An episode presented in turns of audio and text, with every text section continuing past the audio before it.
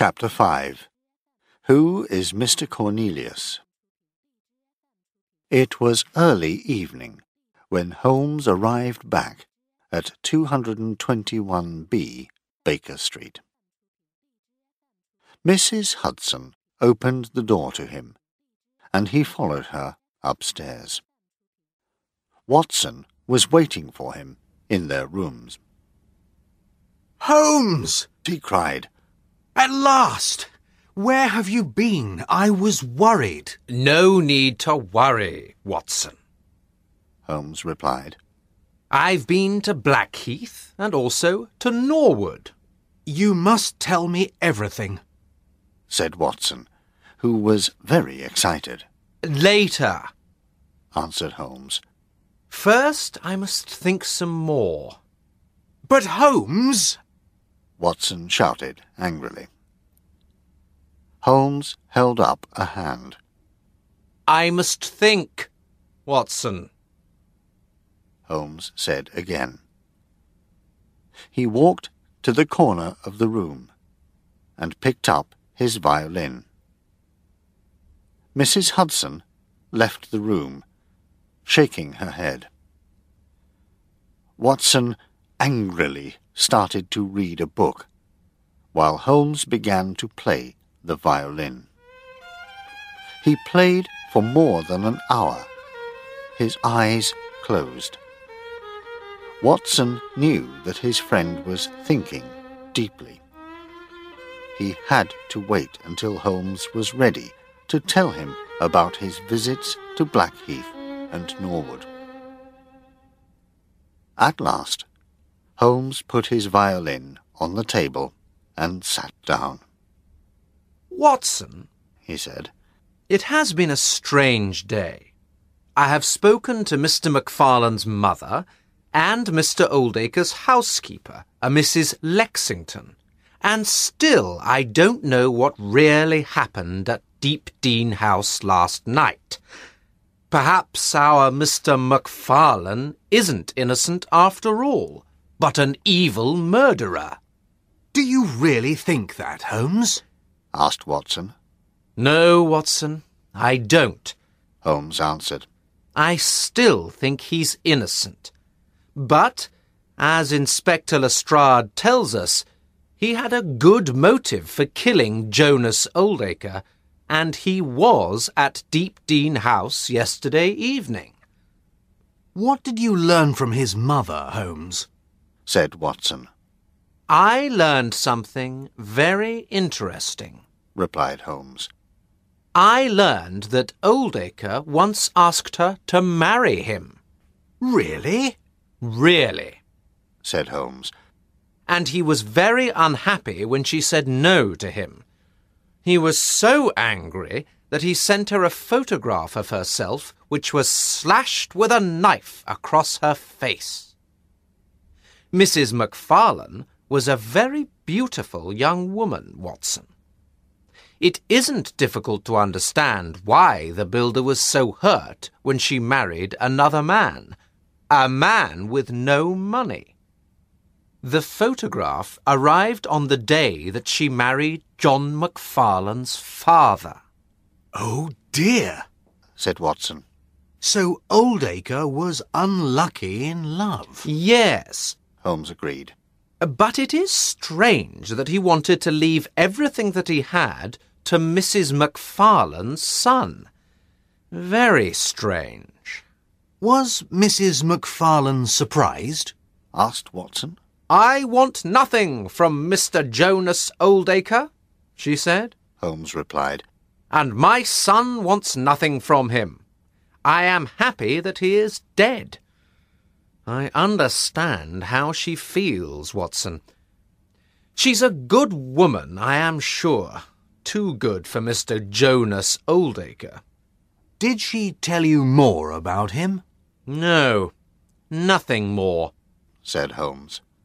Next, I travelled to Norwood, to Deep Dene House, to see for myself the place where the builder met his death. It's a big modern house with a large garden. There are a lot of trees. So, Oldacre was a very rich man. Watson suggested. He had a large house and a large garden, Holmes replied. but he wasn't so rich after all. I saw his bank book. Here, Holmes opened the cigarette box on the table and took out a cigarette. He gave his friend a short time to think about his words before he lit it, I see. said Watson at last. Do you? asked Holmes. I'm not sure I see yet. But I must go on with my story. As I said, Oldacre's house was large and modern, and next to it was the famous timber yard. He took out his notebook and opened it on the table in front of him. Here, Watson. I drew a plan of it. Watson got up and walked across the room to stand behind Holmes and look at the plan. You see, Holmes went on. this is the Sydenham Road. Here is Deep Dene House, and this is the timber yard. On the left are the French windows which open into the builder's bedroom. As you can see, it's possible to look into the bedroom from the road. Is that important, Holmes? asked Watson. I don't know. Holmes replied. Possibly. Inspector Lestrade wasn't at Norwood this afternoon, but I met his sergeant, a man called Judd. He, of course, was quite sure that our Mr. MacFarlane is a murderer. The police found some buttons in the ashes in the timber yard, you see, and these buttons were buttons from Oldacre's trousers. And so, says Sergeant Judd, the builder is dead, and so MacFarlane is a murderer. This doesn't look good, Holmes. said Watson. No. Holmes agreed. Our young friend is in deep trouble here, I'm afraid. But we must not give up hope, Watson. I searched the garden after talking to Sergeant Judd, but I found nothing. Then I went into the house. First, I searched the builder's bedroom. The bloodstains on the walls were fresh, and I saw Oldacre's footprints on the floor, together with John MacFarlane's. But there were no others. I looked at the papers from the safe, which were on the table, but I'm sure that some of the papers were not there. I couldn't find the deeds to the house anywhere. Where do you think they are, Holmes? Asked Watson. I don't know, but I'm sure that our young friend didn't take them. He had no reason to steal the deeds if Oldacre wanted to leave his house and money to him. Well, Watson, next I spoke to the builder's housekeeper, Mrs. Lexington, a small, quiet woman. She never looked at me once when she was talking to me. I am sure that she knows much more than she wanted to tell me. She agreed that she answered the front door to John MacFarlane at 9:30 yesterday evening. She went to bed at 10:30. Her bedroom is at the other end of the house and fell asleep. She woke up later and smelled smoke from the fire. She got up and searched everywhere for Oldacre, but she couldn't find him. Of course, she thinks that this is because he was dead. Murdered. What did she say about the builder? asked Watson. Holmes held up his hand. A good man, she told me. He had enemies, of course, as everyone has enemies, but his life at Norwood was a quiet one. Nobody wanted him dead. Only his murderer, our friend MacFarlane. He has evil eyes, she tells me, Watson. evil eyes? Watson replied. Was the woman mad? Not mad, Watson, said Holmes, but also not very helpful. Mrs. Lexington told me very little. As I said, I am sure that she knows more. Did you find out nothing at Norwood that could help Macfarlane? asked Watson. Holmes looked thoughtful. Possibly, he said at last.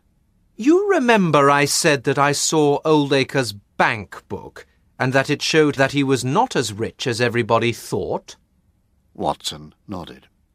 Well, Holmes went on, when I looked at his cheque-book, I found that he wrote a lot of cheques to someone called Mr. Cornelius. These were cheques for a lot of money. Who is this Mr. Cornelius, Watson? And why did our builder pay him so much money? That is what I want to know.